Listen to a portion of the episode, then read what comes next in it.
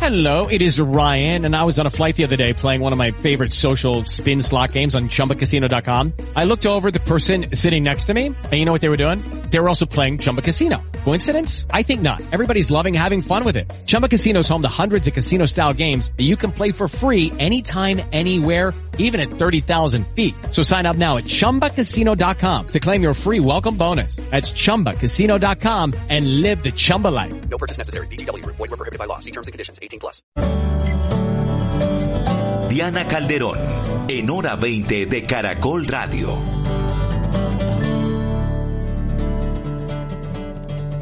Y esta noche un nuevo Hora 20 Regiones, en el que hablaremos con tres gobernadores de distintas regiones del país sobre la gobernanza regional de cara a las reformas que propone el gobierno.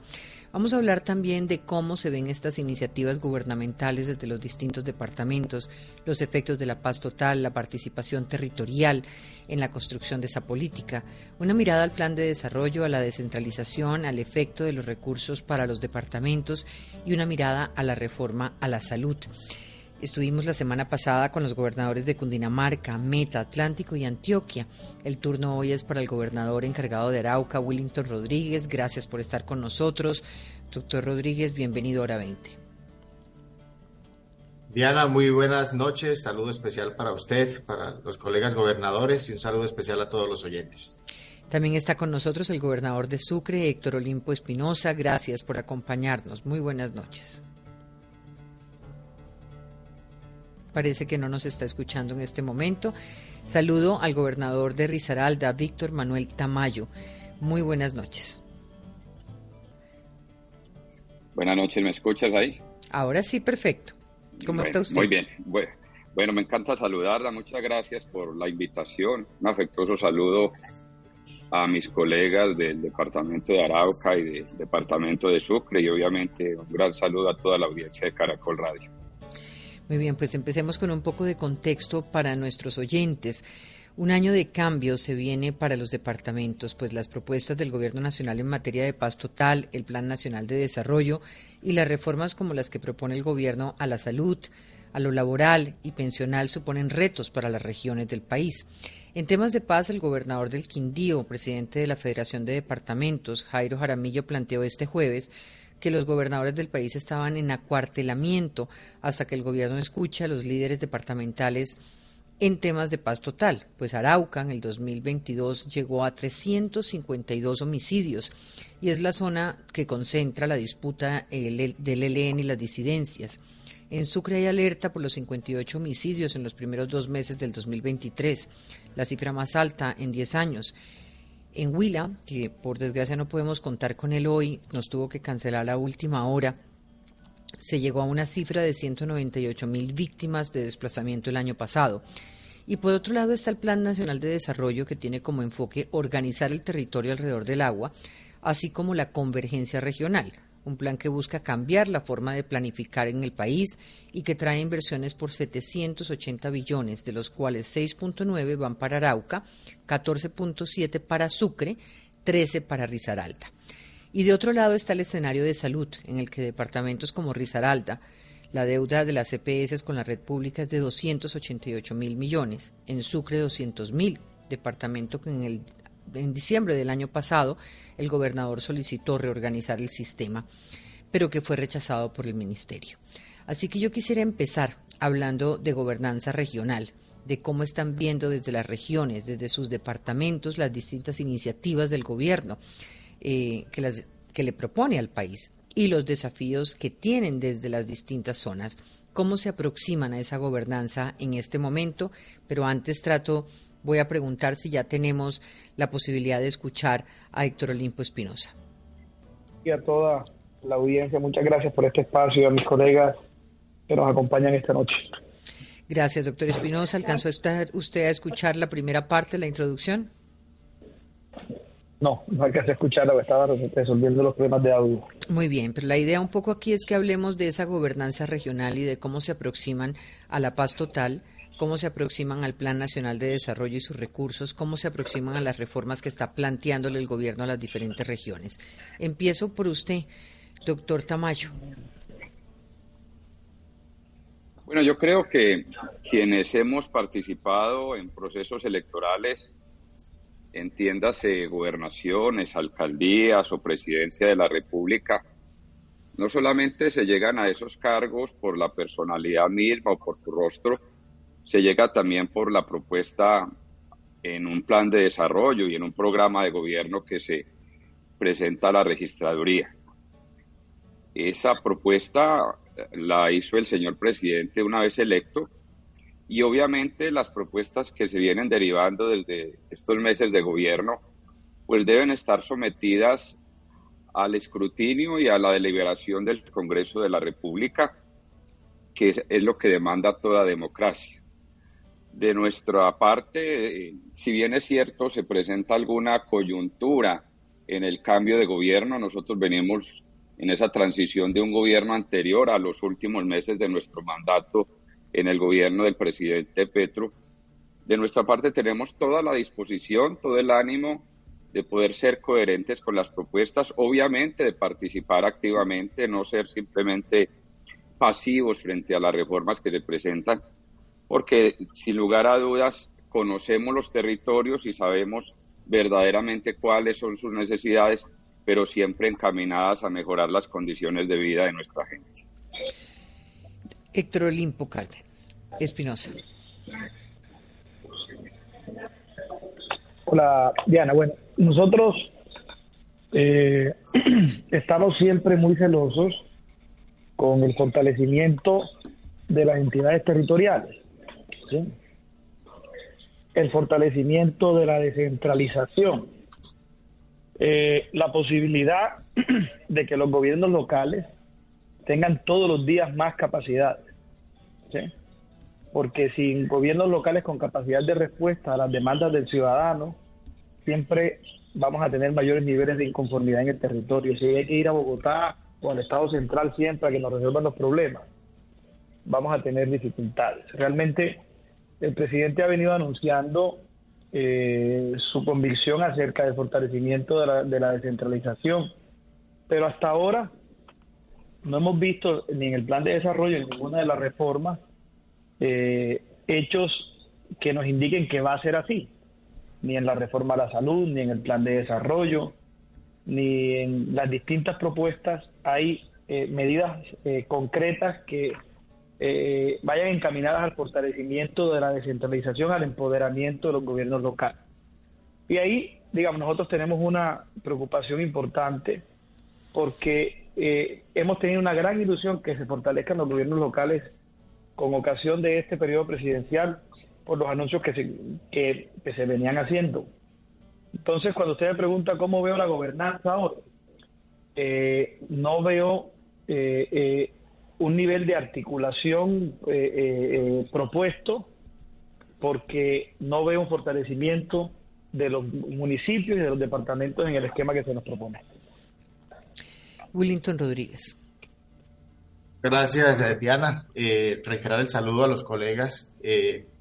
pues nosotros en el departamento de Arauca, como bien se ha advertido, hemos sufrido muchísimo el tema de la confrontación armada entre los dos grupos al margen de la ley, en este caso disidencias de las FARC y Ejército de Liberación Nacional. Y ha sido un tema de ya más de cinco décadas que hemos eh, tenido este flagelo de la violencia, que no solamente eh, es una confrontación que deja muerte, sino que además eh, genera retrasos en todo el departamento. vemos en el gobierno del cambio, en el gobierno de Gustavo Petro, una posibilidad que genere una alternativa diferente a lo que hemos vivido durante décadas en el territorio. Si bien es cierto, en la Constitución de 1991, que fue cuando se creó el departamento de Arauca, eh, iniciamos con, las elecciones de los gobernadores en nuestro territorio y también se trató de fortalecer el tema de la descentralización administrativa, como bien lo advierte eh, Héctor Olimpo. Eh, no se ha visto tan marcada en los gobiernos que han, ha tenido el país y que desafortunadamente durante muchos años el departamento ha pedido a gritos, eh, el, eh, lo le ha hecho un llamado al gobierno nacional a que mire a este rincón del país que también es Colombia y que desafortunadamente nos hemos sentido en un abandono total al punto que sentimos que el gobierno tiene una deuda histórica con el país. Hoy vemos en el gobierno de, Gustavo Petro pues una esperanza de que un gobierno diferente genere políticas diferentes que al final involucren al departamento de Arauca y allí vemos que ese equilibrio que pueda existir entre Estado, sociedad civil y que se vincule también a la empresa, entendiendo que eh, pues a través de la exploración de petróleo, que es la principal riqueza que tiene el departamento de Arauca, y la transformación de los productos agropecuarios, porque es un departamento rico en la, en, la producción agropecuaria, pues pueda generar una esperanza para a través de la inversión social reducir esa brecha de violencia que hoy tiene el departamento de Arauca, que lamentablemente todos los días somos noticias a, nivel nacional en la que se muestran los hechos violentos que tenemos en el departamento de Arauca. Cerramos en el 2022 con más de 360 víctimas mortales de esta confrontación registradas porque se tiene información de alertas inclusive de la misma Defensoría del Pueblo, en el que se advierte que las cifras pudieron ser mucho más altas de las que no se alcanzaron a registrar. Y este año, a pesar de que se ha reducido considerablemente eh, eh, esta, esta confrontación o estos hechos eh, violentos, pero siguen marcando los hechos noticiosos a nivel nacional y es por ello que hoy nosotros en el departamento de Arauca sí vemos con esperanza que a través de estas reformas, grandes reformas que está adelantando el gobierno nacional, pueda mejorar las condiciones de vida de los araucanos, que vimos también eh, con la reapertura de la frontera una esperanza en este territorio para mejorar las condiciones económicas del territorio.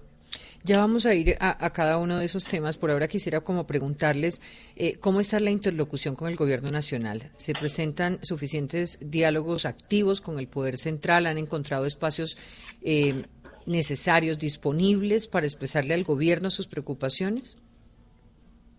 Pues eh, el caso mío, yo fui designado por el Gobierno Nacional el pasado 23 de enero del 2022 por el gobierno del presidente Gustavo Petro y eso nos ha permitido que sí tengamos una interlocución, ha habido presencia del Gobierno Nacional ya en el territorio en reiteradas ocasiones, una interlocución permanente con distintos ministerios, sobre todo el Ministerio del Interior, tratando temas de articulación de los diálogos, de los diálogos vinculantes en nuestro territorio, de los puestos de mando unificado por la vida para atender de manera inmediata lo que se está presentando con ocasión de las confrontaciones, pero por eso eh, reitero, vemos con buena esperanza de que esa articulación entre el gobierno nacional y que el gobierno nacional se desplace en nuestro territorio puede generar eh, mejores condiciones para poder eh, avivar esa esperanza que hoy tenemos los araucanos de un cambio verdadero.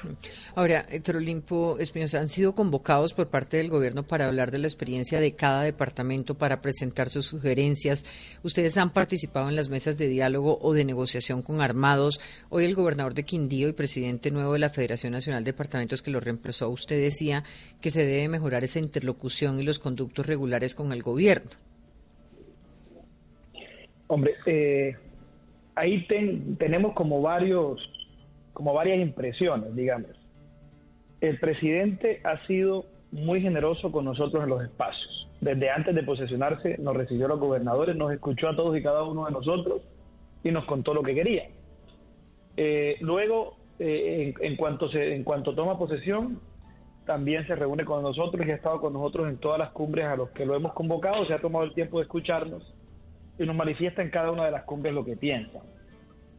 Digamos, el problema no ha sido de diálogo con el presidente y tampoco ha sido de interlocución, pero sí, sí nos generan algunas inquietudes los hechos, digamos.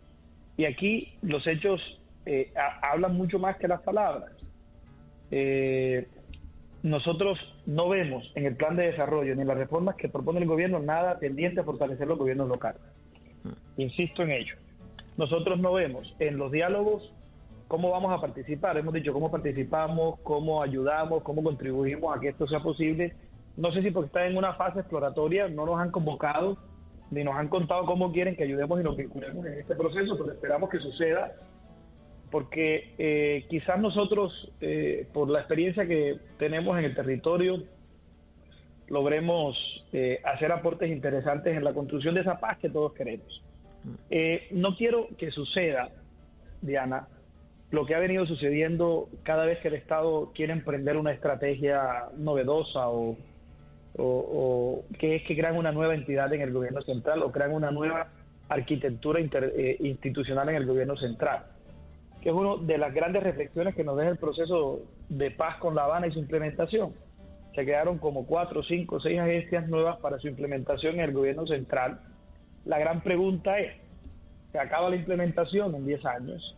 Se van esas agencias del territorio y ¿quiénes quedamos en el territorio? Los gobiernos locales. Y si quedan unos, unos gobiernos locales débiles, ¿quién va a atender las demandas del ciudadano?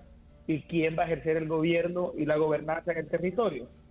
Entonces, nuestra solicitud, nuestra insistencia al gobierno central es, hombre, piensen en cada reforma cómo fortalecen las capacidades de los gobiernos locales. Que Fíjese que, en, quedémonos un momentico en este tema que me parece interesante, esta institucionalidad que se crea cada vez que hay un proceso de paz, se crea desde el centro.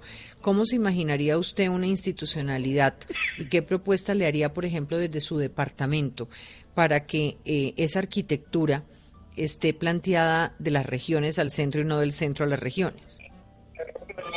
Bueno, miren, ¿cómo estimulamos a que esos eh, profesionales que tienen un altísimo nivel de potencia técnica se vengan a las regiones y no se queden en Bogotá?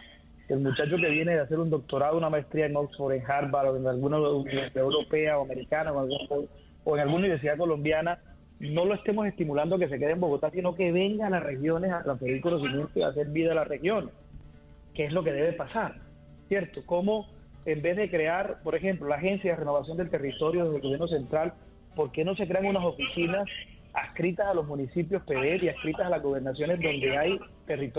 With the Lucky Land slots, you can get lucky just about anywhere.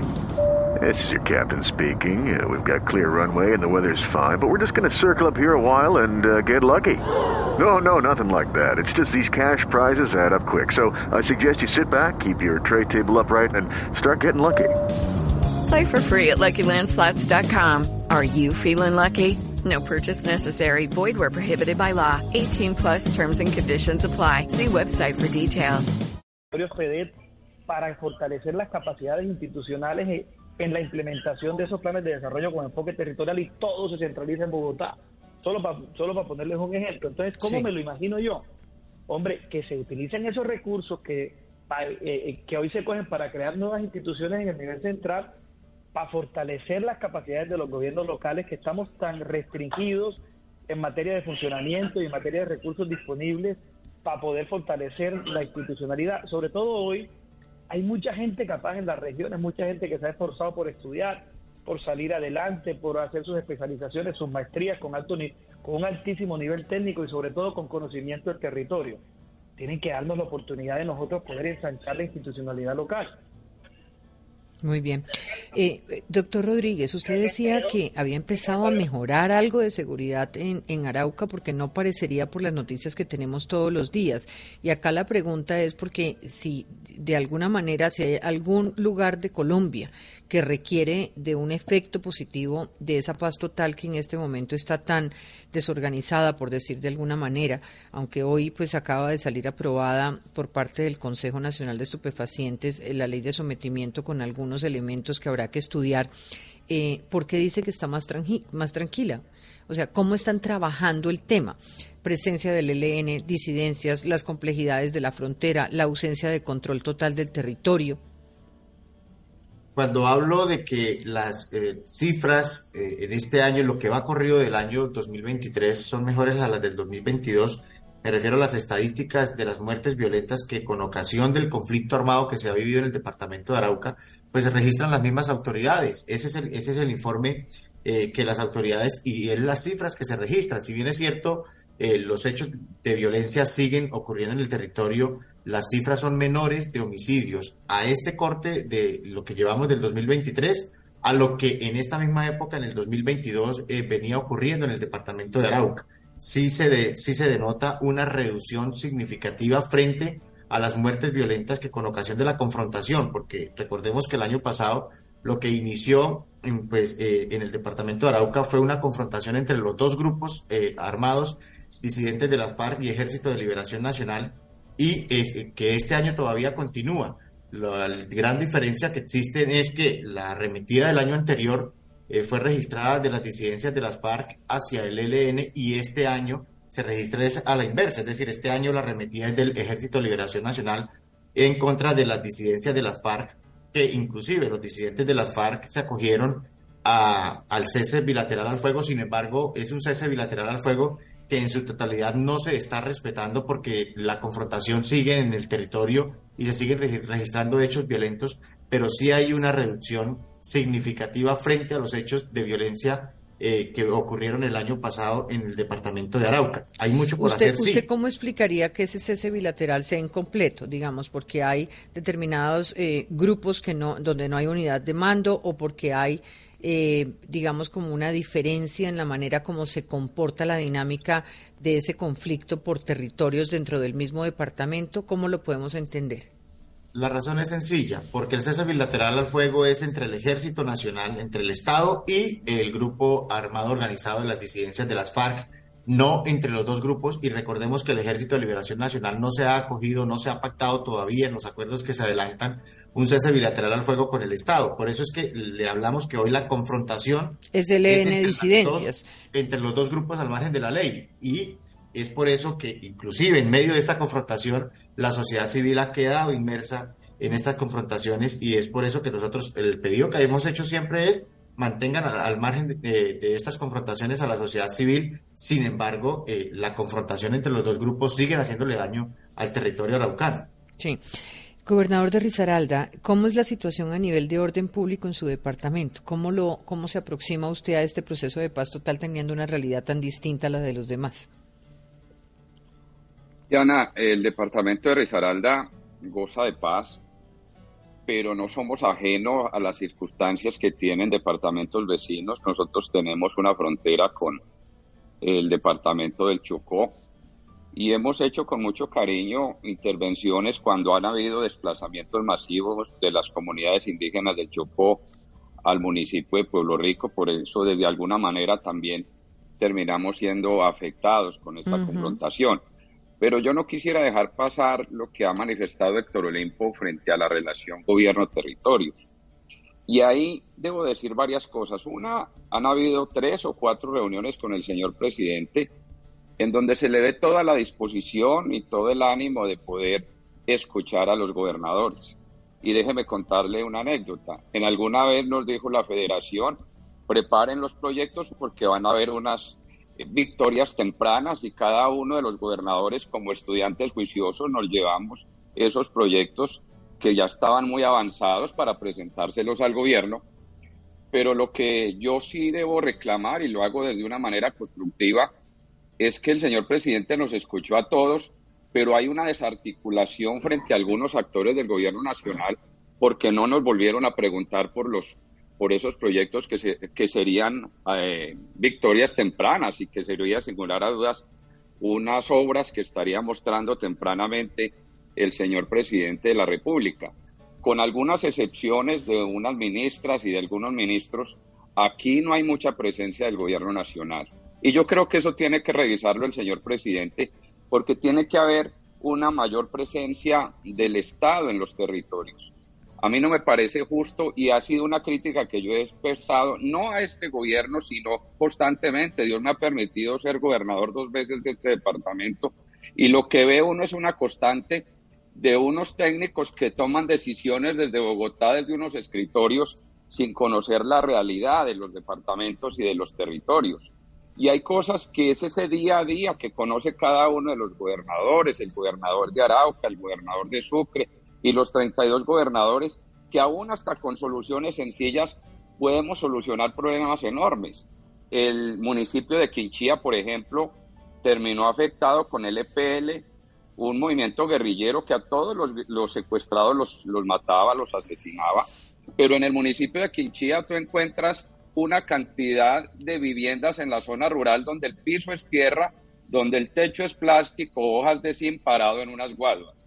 Y yo creo que con soluciones muy efectivas nosotros desde la gobernación estamos haciendo mejoramientos de vivienda con 3 o 4 millones de pesos, porque lo que hacemos es decirle al beneficiario, camine, coloque usted la mano de obra y nosotros colocamos el material. Yo le pudiera contar muchas experiencias de esas y uno quisiera contárselas al gobierno nacional, porque con pocos recursos bien eficientes podríamos mejorar enormemente las condiciones de vida. Por lo tanto, yo reitero que hace falta una mayor presencia de algunas personas del gobierno nacional validando la presencia de algunos en nuestro departamento. Claro. Vamos a hacer una pausa, pero al regresar me gustaría que habláramos concretamente del plan de desarrollo, que ya está siendo estudiado en el Congreso y que en los próximos días conoceremos la ponencia final. Un plan que tiene como eje, ya lo hemos dicho, organizar el territorio alrededor del agua y la convergencia regional. Y la pregunta acá es si recoge este plan de desarrollo las necesidades y preocupaciones de sus departamentos, independientemente de estos proyectos que fueron presentados ¿Qué están esperando ustedes de esa discusión que se va a dar en el Congreso y de qué manera lograr, eh, digamos, vía presupuestos, eh, si esos presupuestos que, incluye el plan de desarrollo son suficientes? Y vuelvo sobre el tema que tengo acá. Inversiones de 780 billones de, billones de pesos, de los cuales 6.9 van para Arauca, 14.7 para Sucre, 13 para Risaralda. Entonces, ¿cómo se determinan esos montos? por qué salen esos montos en el plan de desarrollo y si esos montos de alguna manera se compadecen con las necesidades de sus departamentos. Ya regresamos.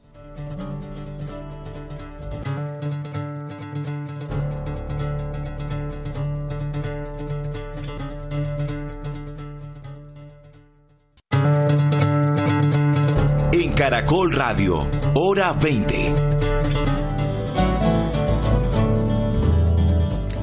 Regresamos en hora 20. Hoy estamos con los gobernadores de, Risaralda, Sucre, Arauca. Hemos hablado con los gobernadores de Antioquia, de Cundinamarca, de Meta, de Atlántico. Y nos aproximamos ahora, en esta segunda parte del programa, al Plan Nacional de Desarrollo. Gobernador Espinosa, este plan, ¿qué claridades da, por ejemplo, en lo que va a pasar con la Mojana? ¿Hay soluciones sobre lo que puede pasar en esta zona que está sufriendo inundaciones constantemente? ¿Cuál es la situación hoy? Bueno, sí, Diana. Eh, no tuve la oportunidad de pronunciarme sobre el tema de, la paz total en la, en la pasada ronda, pero... De una, entonces eh, hagámosle primero a esa, a esa parte. Bueno, yo tengo unas preocupaciones con el tema de, la paz total. Aquí, este es un departamento que ha sufrido mucho, primero por la guerrilla, luego con el paramilitarismo, la confrontación entre ambos.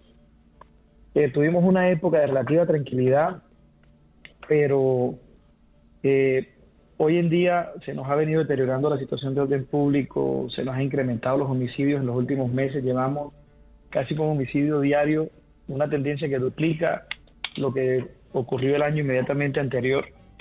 Hay una pelea eh, tenaz por el negocio del microtráfico, por las rutas del narcotráfico, eh, y eso lo maneja en esta región eh, los grupos estos asociados en bandas criminales que están con expectativas en, la propuesta de paz, de paz total del presidente. El presidente, eh, con muy buena intención eh, y con el deseo de acertar, está apostándole a, una, a, un enfoque diferente, pero tampoco nos pueden tomar por ingenuos, porque estos señores siguen extorsionando, siguen apropiados de las rentas ilegales, monopolizando los mercados, sembrando el terror, eh, generando hechos de violencia todos los días con más, con más agresión, dominando las rentas que provienen también del contrabando y eh, deteriorando mucho nuestros indicadores, pero también la percepción de seguridad en el territorio. Entonces no nos pueden tomar por ingenuos, no nos pueden tomar por ingenuos, porque ellos siguen en las mismas a pesar de que eh, demuestran una voluntad. Yo ese es el gran llamado de atención que le hago al gobierno. No, eh, a, a veces siento que hay como un nivel de ingenuidad en todo eso que se viene haciendo hay una gente que tiene la mente muy dañada y que están toda la vida dedicados a ese negocio de las rentas ilegales, y mientras que esas rentas ilegales no se controlen o se cambie el enfoque, el enfoque legal y el enfoque que tenemos nosotros como Estado alrededor de ellas, eso siempre va a haber grupos que van a estar atendiendo esos mercados y con una necesidad de control territorial. Máxime, y con esto termino, cuando pasamos de tener 50 a 60 mil hectáreas sembradas de coca en el año 2010 a tener entre 280 y 300 mil hoy. Y cuando pasamos de una cosecha año a tener unas variedades hoy que son 4.5 cosechas año. Estamos inundados de coca, la coca presionando los mercados internos a través del llamado microtráfico y presionando también las rutas de exportación. Están deteriorando mucho la seguridad. No, vemos claro eso cómo, cómo va a ser, pero nuestra experiencia aquí con el tema de la paz total es que se ha venido deteriorando la situación de seguridad y orden público. Claro. Ahora sí nos vamos al tema del plan de desarrollo. Bueno, en el, en el tema del plan de desarrollo, eh, nosotros tenemos una gran expectativa. Sucre tiene dos regiones muy importantes, que es el Golfo de Morrosquillo, donde está el, mayor potencial turístico de la zona norte de Colombia, donde tenemos un gran pacto del Golfo que hemos venido trabajando y el presidente Petro ha venido eh, eh, consintiendo eh, esto como una prioridad. De hecho, lo dijo en la, en la Feria de Anato, que el Aeropuerto Internacional de Toluca era una prioridad para el turismo de ese país, porque entiende el potencial que esto tiene. Y ahí eh, nosotros tenemos una gran expectativa para que se puedan materializar todas esas inversiones de aeropuerto, de centro de convenciones, de recuperación de playas, de marina, de hospitales, de colegios, de vías, de, servicios públicos, amoblamientos urbanos para poder que el Golfo de Morrosquillo despliegue ese gran potencial que tiene. Y también en el sur, en la región de la Mojana, la región más fértil que tiene este país, clave para la seguridad alimentaria de Colombia y para el equilibrio ecosistémico de este país, donde tenemos también un COMPES que nos deja el gobierno anterior de 1.8 billones de pesos. Hemos tenido una serie de diálogos con este gobierno, con el que teníamos unos desacuerdos, ya encontramos una visión común y eh, vamos eh, se van a aumentar las inversiones de 1.8 a 2.6 billones de pesos para recuperar el ecosistema de caños de caños, ciénegas y humedales, para, para lograr construir en el margen izquierdo del Cauca eh, todo el sistema de vertederos y compuertas para poder controlar las inundaciones en la región y que la Mojana también pueda. Sí, ahí quería preguntarle varios temas y un poco, digamos, en el tema de, seguridad, ¿qué tipo de, cosas han implementado ya desde la gobernación, independientemente de, de lo que está ocurriendo o de lo que se esté planteando en la paz total, para solucionar, pues, digamos, el problema que usted nos mencionaba?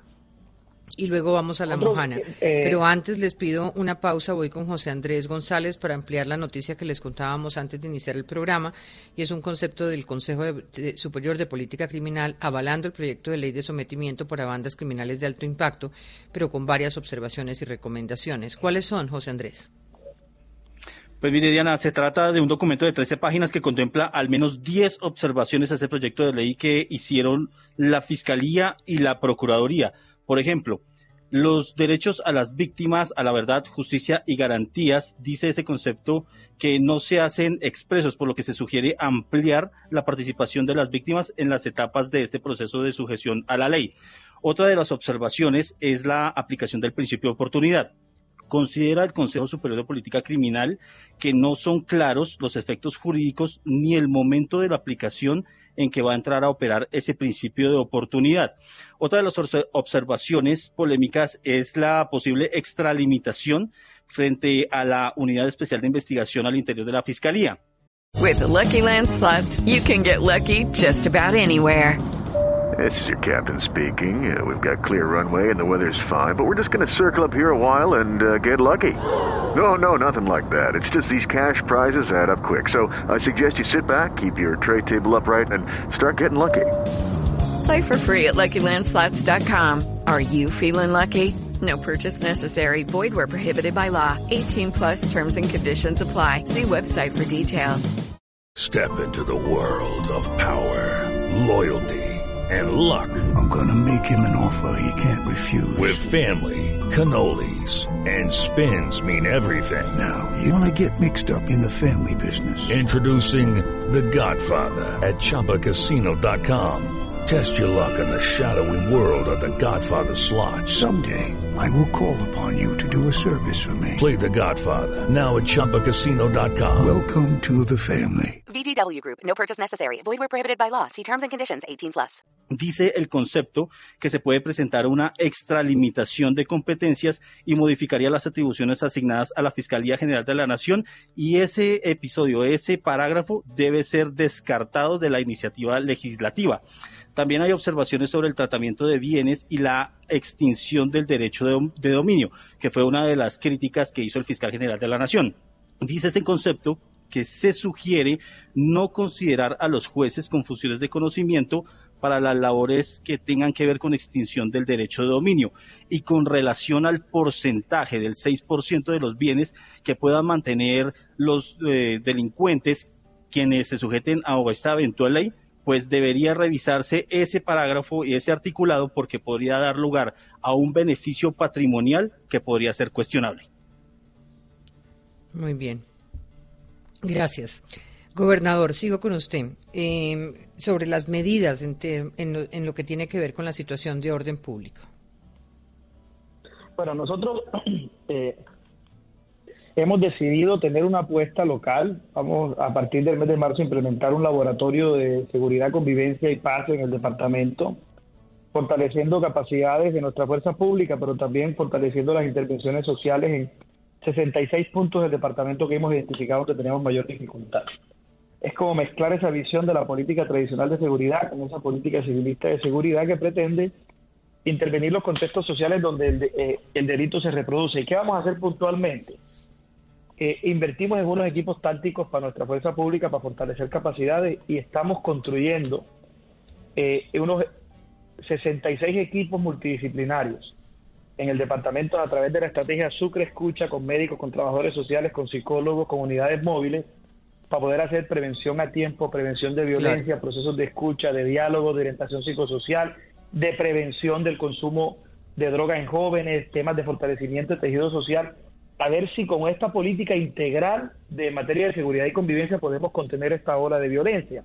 Pero es una iniciativa local, es una iniciativa nuestra, vamos a invertir unos recursos muy importantes y a contratar un ejército de profesionales de más de casi 500 profesionales para inundar nuestro territorio y esperamos con este laboratorio de seguridad, convivencia y paz en el marco de la estrategia Sucre Escucha lograr eh, eh, eh, mejorar la percepción y los indicadores de seguridad y convivencia en el departamento. En eso andamos bien.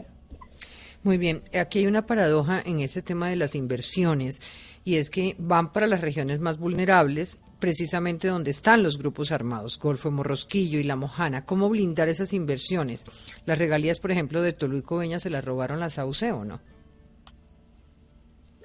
Sí, digamos, eh, eso ha cambiado mucho, eh, cambiado mucho después de la desmovilización de los grupos paramilitares, pero nuevamente aparecen estos señores de las bandas criminales extorsionando a los alcaldes, a los, a los gerentes públicos de hospitales, a los contratistas de obras públicas, a los que les bloquean, a los que les bloquean las obras, y se, y se viene acrecentando este fenómeno en la región, lo cual es preocupante, no solamente en el Golfo de la Mojana, sino en todo el departamento y también en nuestros departamentos vecinos. Eh, es una preocupación generalizada que, te- eh, tenemos, eh, que va muy de la mano con, mi preocupa con la preocupación o- con la exposición que hice al inicio de esta charla sobre el tema de seguridad. Entonces, a ver, esas inversiones se van a hacer. Se están haciendo algunas, algunas se concluyeron, otras están en proceso de contratación y otras estamos terminando consultorías. Y Sucre va a ser muy diferente cuando esas inversiones se, se concluyan, las del Golfo y la, la de la Mojana. Pero tenemos un, un reto en materia de seguridad y convivencia, que es el problema del narcotráfico. Si bien nosotros no tenemos cultivos ilícitos acá, y somos ruta y somos eh, mercado interno. Y eso está presionando los problemas de violencia que tenemos. Muy bien. Eh, me gustaría preguntarle al gobernador de Arauca, por ejemplo, que tendrá 6.9 billones y es el quinto departamento que menos recursos recibe en el plan de desarrollo. ¿Qué tranquilidad le da a usted en términos financieros y de recursos? No, yo en el departamento nosotros estamos preocupados. Eh, nosotros pasamos del plan plurianual de inversiones del, del plan de desarrollo 2018-2022 que teníamos 9.6 a 6.3, sin embargo, eh, a 6.9, perdón, sin embargo, aquí hay un esfuerzo de la banca, de la bancada de congresistas del departamento de Arauca para poder mejorar esos indicadores en ese plan plurianual de inversiones y que permitan mejorar las inversiones en nuestro territorio. Si bien es cierto, eh, con 9.3 billones de pesos que teníamos en el, en el plan plurianual del plan de desarrollo que se encuentra aún vigente, pues el nuevo no se ha aprobado por el Congreso, no fueron suficientes.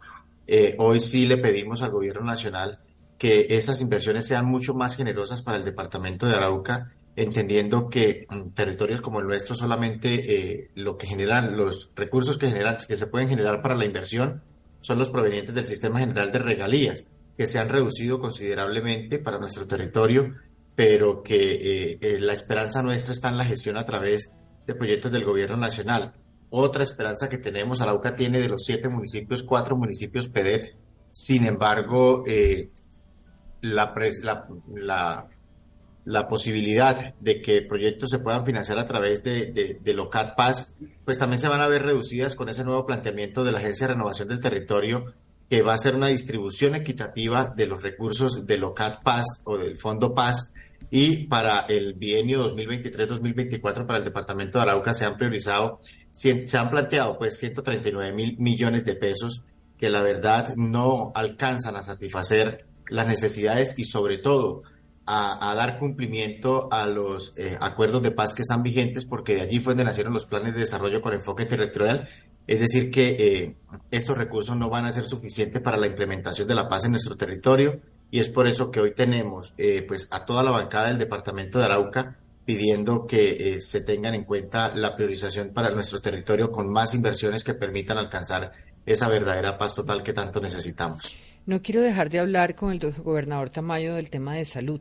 ¿Qué está pasando con la prestación de servicio? ¿Cuál es el panorama actual? ¿Qué los tiene tranquilos, pero qué les preocupa del sistema de salud hoy y frente a la propuesta que está haciendo el gobierno? Usted podría estar expuesto, entiendo, a una sanción ante un posible desacato de una tutela que interpuso una ciudadana por no recibir atención en un hospital en Pereira alegando que se le violó el derecho a la salud. El hospital dice que no hubo negligencia. ¿Qué no funciona del sistema? ¿Qué se puede corregir? ¿Cómo abordan ustedes la reforma como está planteada? Y bueno, hay cuatro reformas más ahora presentadas y para estudiar. Nosotros hemos tenido una gran apuesta al tema de la salud en el departamento de Risaralda. La gobernación tiene a cargo un hospital de tercer nivel, que es el Hospital San Jorge de Pereira, que no solamente recibe pacientes del mismo departamento, sino también de pacientes de departamentos vecinos. Tenemos tres hospitales de segundo nivel, uno de ellos dedicado al tema de salud mental, en donde déjeme decirle, eh, preocupados por el alto consumo de alucinógenos de la, de la juventud especialmente, la gobernación nuestra ha empezado desde hace meses un proyecto para la construcción de un centro de rehabilitación para personas consumidoras de alucinógenos, porque hay una gran diferencia de aquella persona de una familia adinerada que tienen donde pagar la recuperación de ese joven, pero la gente pobre no tiene donde llevar sus hijos.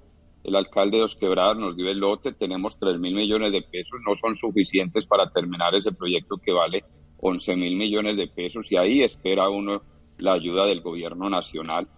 Cuando nosotros nos posesionamos el primero de enero del año 2020, propusimos un hospital regional.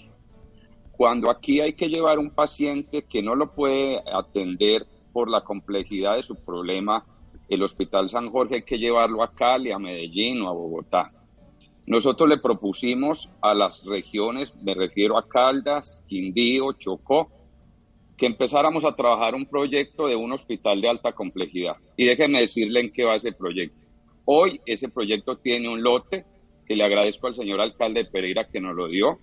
Y ese proyecto ya tiene una fiducia 200 mil millones de pesos, en donde en el mes de abril vamos a arrancar la construcción de la primera etapa que tiene que ver con consultorios y con la parte administrativa. Eso habla del gran compromiso que tenemos con el tema de la salud. Mire, déjeme decirle, mañana a las 7 de la mañana yo me siento hora y media con todas las EPS del departamento y una persona de cualquier municipio me llama y me dice, gobernador, estoy esperando una cita médica, un procedimiento. Llevo 125 programas y hemos atendido 28 mil personas, pero entendemos de que siguen habiendo dificultades y para abordar el tema concreto, las EPS que han quedado en liquidación han dejado unas deudas grandes con nuestros hospitales y obviamente ahí necesitamos la ayuda del Ministerio de Salud. Yo tenía una prevención con el Ministerio de Salud relacionada con el hospital de cuarto nivel, pero debo reconocer que esta semana tuvimos una comisión del Ministerio de Salud que nos está acompañamiento. Yo no voy a alcanzar a, a concluir el hospital de cuarto nivel, pero lo vamos a dejar muy avanzado porque es un hospital para más de 100 municipios de la región para beneficiar a más de 3 millones de personas como una apuesta para la salud. Doctor eh, Willington Rodríguez, la situación de la salud, ¿dónde encuentra usted los vacíos estructurales que deben ser recogidos? ¿Cómo funciona en su departamento?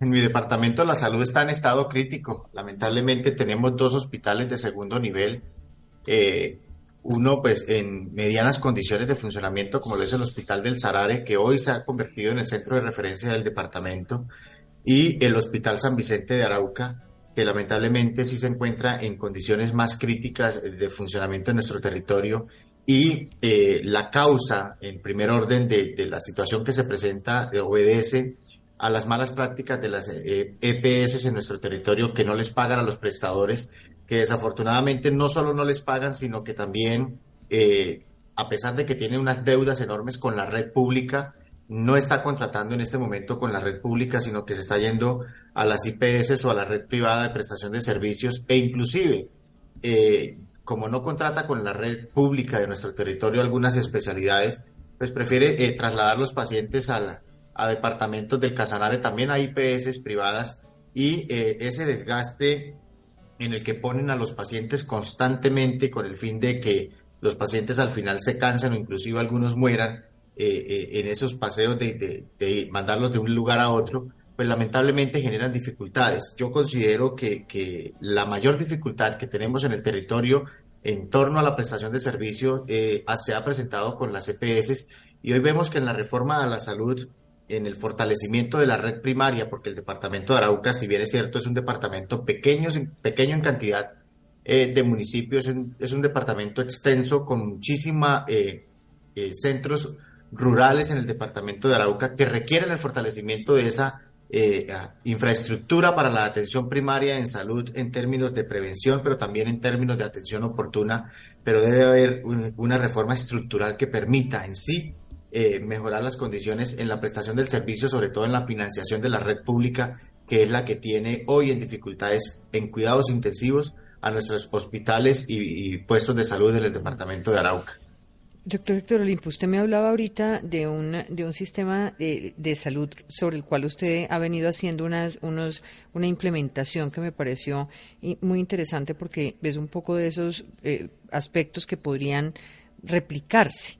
Eh, recuérdenos un poco cómo es el sistema de los médicos de casa en casa.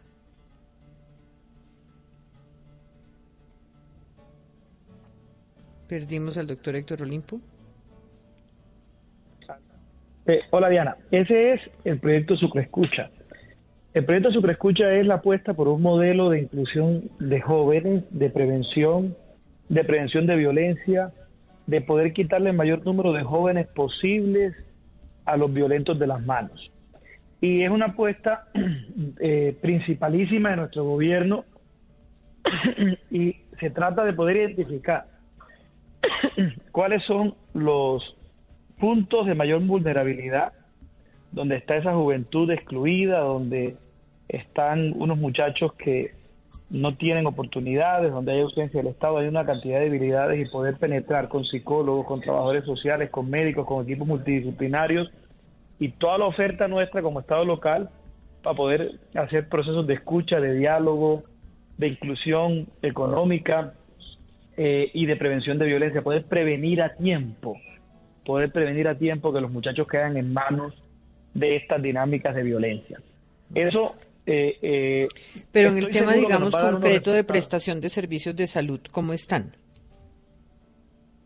Bueno, en el tema de prestación de servicios de salud que se complementa con esto, nosotros tenemos los hospitales públicos en literalmente cuidados intensivos, pero ya tenemos una ruta para ello. Nos entusiasma de la reforma el fortalecimiento de los hospitales públicos, nos entusiasma de la reforma la formalización laboral de los empleados. Nos entusiasma de la reforma el fortalecimiento de la política de prevención, porque nos va a ayudar a resolver unos problemas que hoy tenemos. Nos preocupa de la reforma eh, que no se habla de fortalecimiento de, de, las entidades rectoras, de las entidades de, eh, de las secretarías de salud y, y el tema de la CPS nos intranquiliza porque no se dice quién va a hacer esa labor, quién va a hacer esa función de organizar logísticamente la prestación de servicios.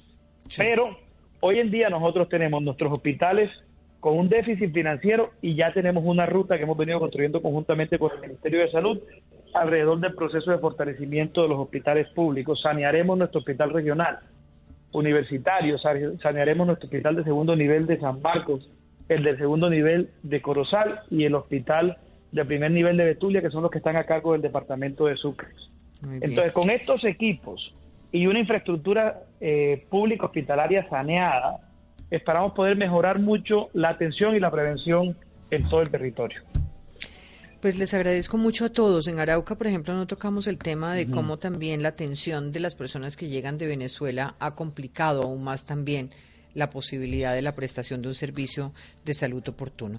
Esta es hora 20 regiones, donde queremos escuchar precisamente a las regiones. Ya llevamos ocho departamentos y vamos a continuar escuchándolos a ustedes de cara a lo que es la gobernanza regional frente al gobierno nacional y sus propuestas, pero también cómo vamos en temas de descentralización y recursos. Que tengan todos una feliz noche. Gracias. Muchas gracias. Muchas gracias, Diana, a ti y a todo el equipo, a la audiencia. Buenas noches.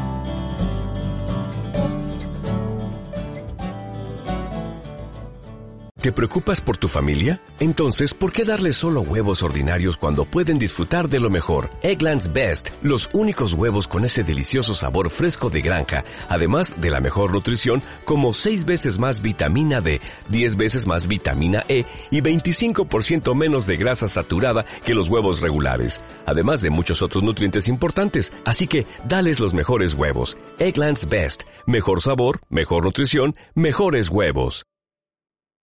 ¿No se merece tu familia lo mejor? Entonces, ¿por qué no los mejores huevos? Ahora, Egglands Best están disponibles en deliciosas opciones. Huevos clásicos, de gallina libre de jaula y orgánicos de Egglands, que ofrecen un sabor más delicioso y fresco de granja, que le encantará a tu familia. En comparación con los huevos ordinarios, Egglands Best contiene la mejor nutrición como 6 veces más vitamina D, 10 veces más vitamina E y el doble de omega 3 y B12. Solo Egglands Best. Mejor sabor, mejor nutrición, mejores huevos. Visita egglandsbest.com para más información.